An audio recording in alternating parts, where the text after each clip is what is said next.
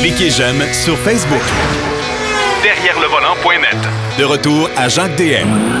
Alors, depuis le début de l'émission, vous aurez compris qu'on est dans le bilan 2020, euh, les coups de cœur, les coups de gueule, ce qui a retenu notre attention. Euh, on fait un peu euh, nos devoirs. À tous les ans, c'est un peu comme ça. On veut savoir, euh, vous voulez savoir ce qu'on a pensé de cette année 2020. Et, et assez bizarre, merci. Et ben là, c'est au tour de notre, notre ami Denis Duquet. J'ai hâte de l'entendre. Salut, Denis. Bonjour. Ouais, c'est une curieuse année. D'abord, avec la pandémie, tout, s'est arrêté dans le monde de l'automobile. Au début, il y avait un ralentissement, mais vu que l'origine de la pandémie était en Chine, on avait fermé toutes les usines. On ne pouvait pas fournir en pièces euh, les constructeurs d'Europe de, et d'Amérique, entre autres.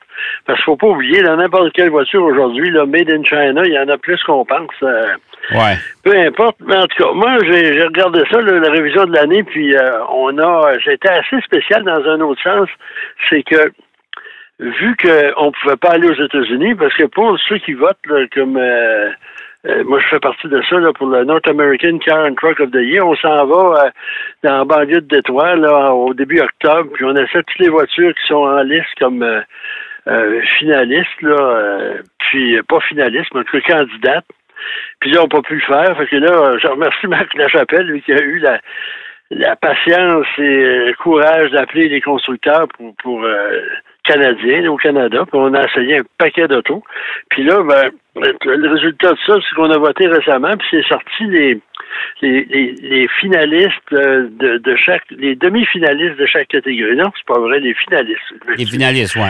Les finalistes. Puis euh, ça correspond un peu à mes euh, à mes coups de gueule ou à mes coups de cœur là, dans, dans les trois catégories. Dans les curieusement, dans les les berlines, c'est assez c'est assez spécial comme comme produit, parce que, ben, spécial. On a d'abord la, Genesis G20, euh, G80, c'est-à-dire. Mhm. Euh, puis ça, ils ont, ils ont de l'audace parce que c'est un véhicule qui, c'est peut-être pas le meilleur comparé aux Allemands puis aux Britanniques, etc., mais euh, c'est un auto qui a du caractère, qui, au niveau élégance, c'est assez impressionnant. Puis à l'intérieur aussi, quelqu'un ouvre la porte, il jette un coup d'œil à l'intérieur, puis il dit « Wow! Euh, c'est quand même intéressant. L'autre véhicule, ça, ça m'a surpris un peu, là, c'est euh, la Hyundai, euh, la petite frère, la petite sœur de la Sonata. L'Elantra. L'Elantra, ouais. Mais c'est une voiture très jolie, mais moi, j'avais rien. Faut, faut que je fasse. J'ai pas encore fait mon texte sur le routier de ce véhicule-là. J'ai rien à dire. Ça va bien, ça fait tout, mais c'est une mini Sonata. Tout ce qu'on peut dire de la Sonata, on peut le dire de l'Elantra. Donc, euh, puis la troisième, ben, c'est la, la, la, Nissan Sentra, euh, qui, qui s'est requinquée de belle façon. Là. C'est une belle, premièrement, c'est une belle auto. Deuxièmement, euh, ça va bien. Puis, c'est les dimensions, ben, c'est quand même juste ce qu'il faut, comme disait Maurice Richard. Puis, donc, c'est un trio assez inhabituel. Il n'y a pas de voiture de luxe là-dedans, sauf la G4 Mhm. Puis encore, c'est une voiture de luxe plus abordable que d'autres. Euh, euh, les, les, Allemands sont pas là, Cadillac est pas là. Euh, donc, mais c'est trois, trois berlines quand même intéressantes. L'élément le, moins intéressant dans un sens, c'est les camions. Il y en avait quatre. il y en a un qui a été éliminé. c'est le Ford Super Duty qui n'avait pas d'affaire là, mais qui lui ont mis sur la liste pour qu'il y ait au moins un vote. Puis on ne connaît pas le, gagnant de, de, cette catégorie-là. On va le savoir en janvier. Mais moi, ce qui m'a impressionné, probablement le véhicule qui m'a impressionné le plus cette année, c'est le Ford F-150 hybride. OK. Il est dans les finalistes, lui? Oui, oui, oui, dans les finalistes. Dans les, dans les camions, il y a trois finalistes. Euh, euh, il, y a, il, y a, le Ford hybride. Ensuite, il y a le, le la camionnette Jeep. Euh, le, le, le, le, Gladiator? Le Gladiator. OK. Euh, Mojave, puis ensuite, il y a. Euh, là, tu m'as enlevé.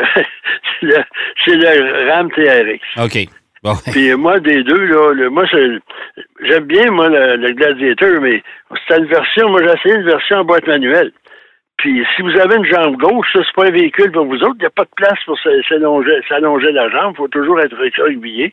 Puis ça, c'est ça avait plus ou moins d'affaires là parce que c'était un véhicule qui était dévoilé l'an passé, puis là, on a réussi, probablement parce qu'il n'y avait pas beaucoup de camionnettes, à, être dans la liste.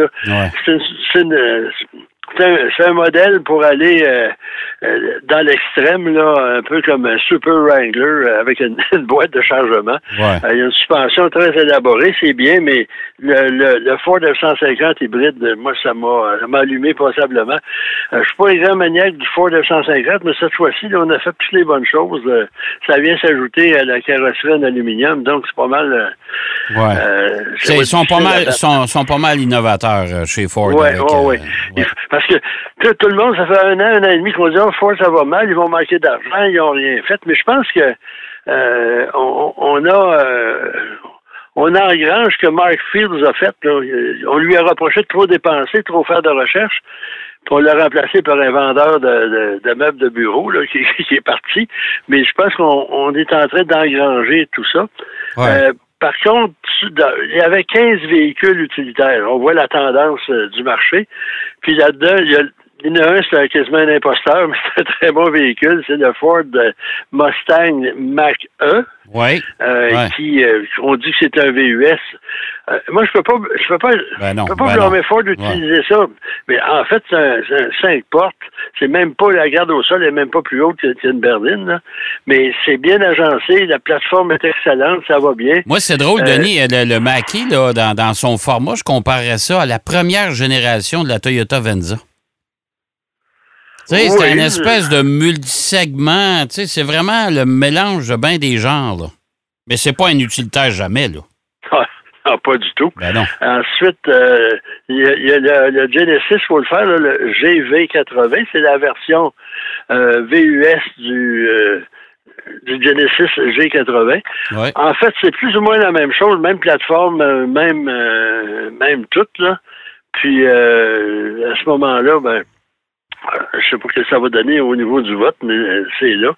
Puis là, j'ai, j'ai pas mes notes avec moi. Le troisième, je m'en souviens plus. Les utilités, ça va me revenir. Mais c'est quand même assez représentatif, mais il n'y a pas. Euh, j'ai l'impression que la, la, Mustang va gagner sa catégorie, la Ford hybride aussi, puis dans l'autre, là, je serais pas surpris que la Sentra s'infiltre, euh, ça se passe parce que c'est, euh, euh, je peux me tromper 100 000 à l'heure, puis j'ai pas encore voté, mais c'est mes, mes impressions.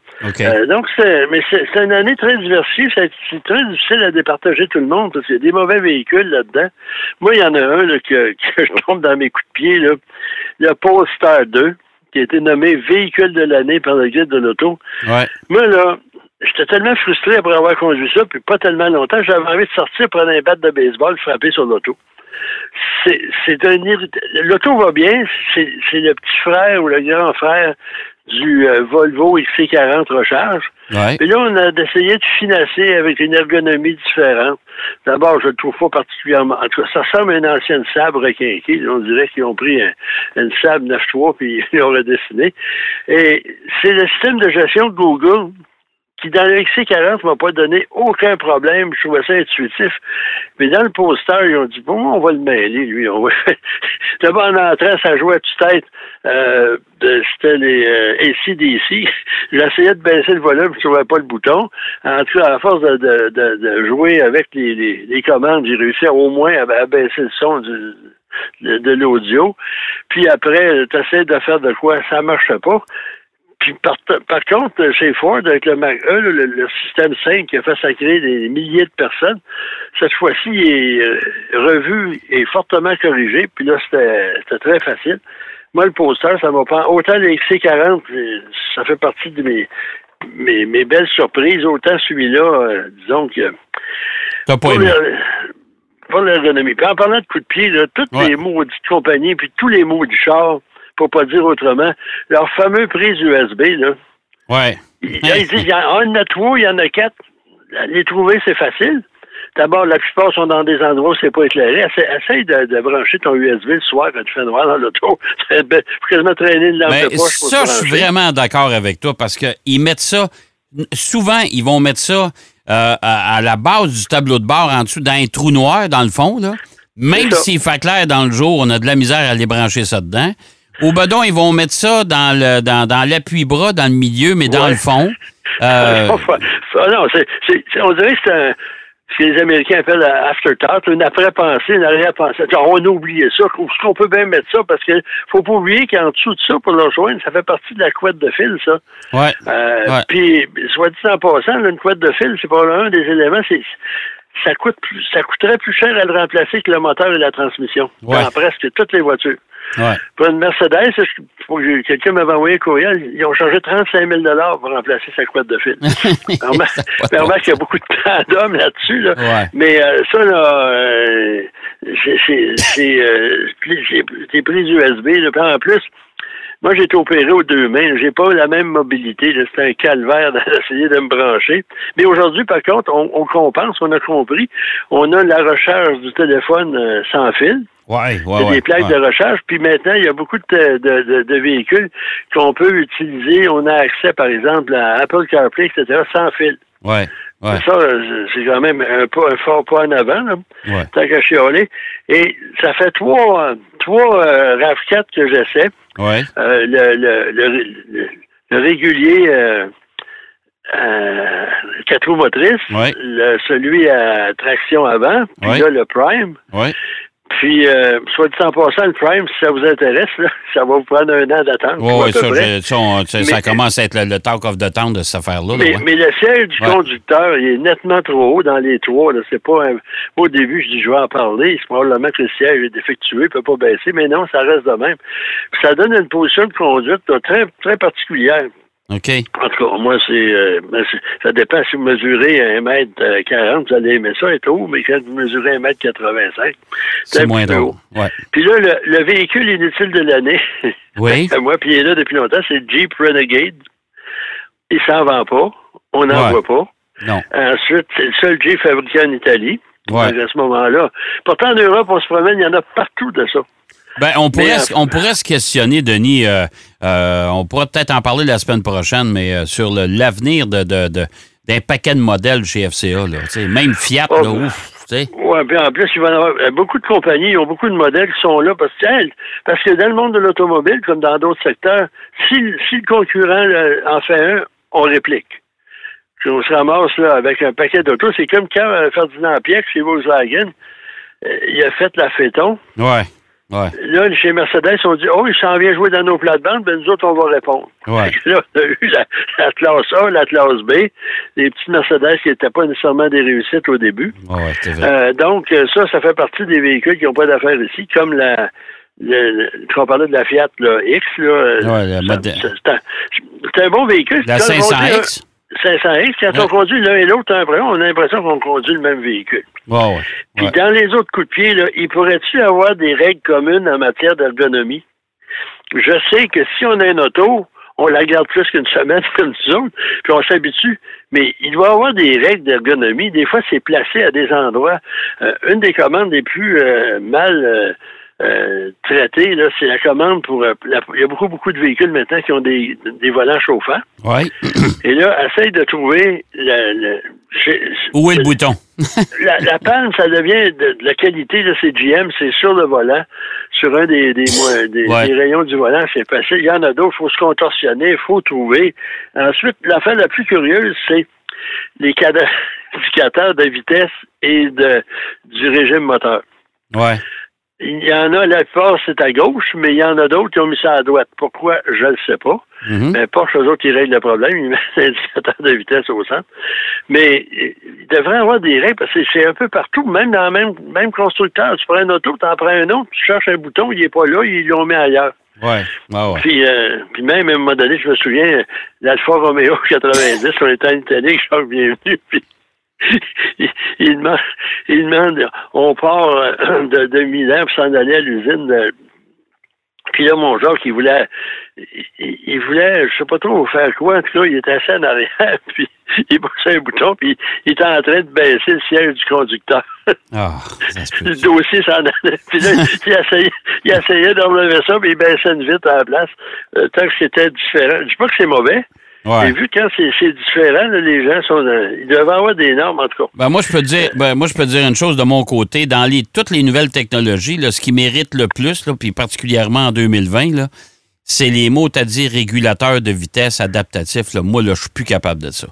Là, tu changes, là, tu changes de voie. Faut que tu mettes le clignotant. Tu mets le clignotant. Euh, le régulateur, à un moment donné, tu vas te tasser complètement pour dépasser.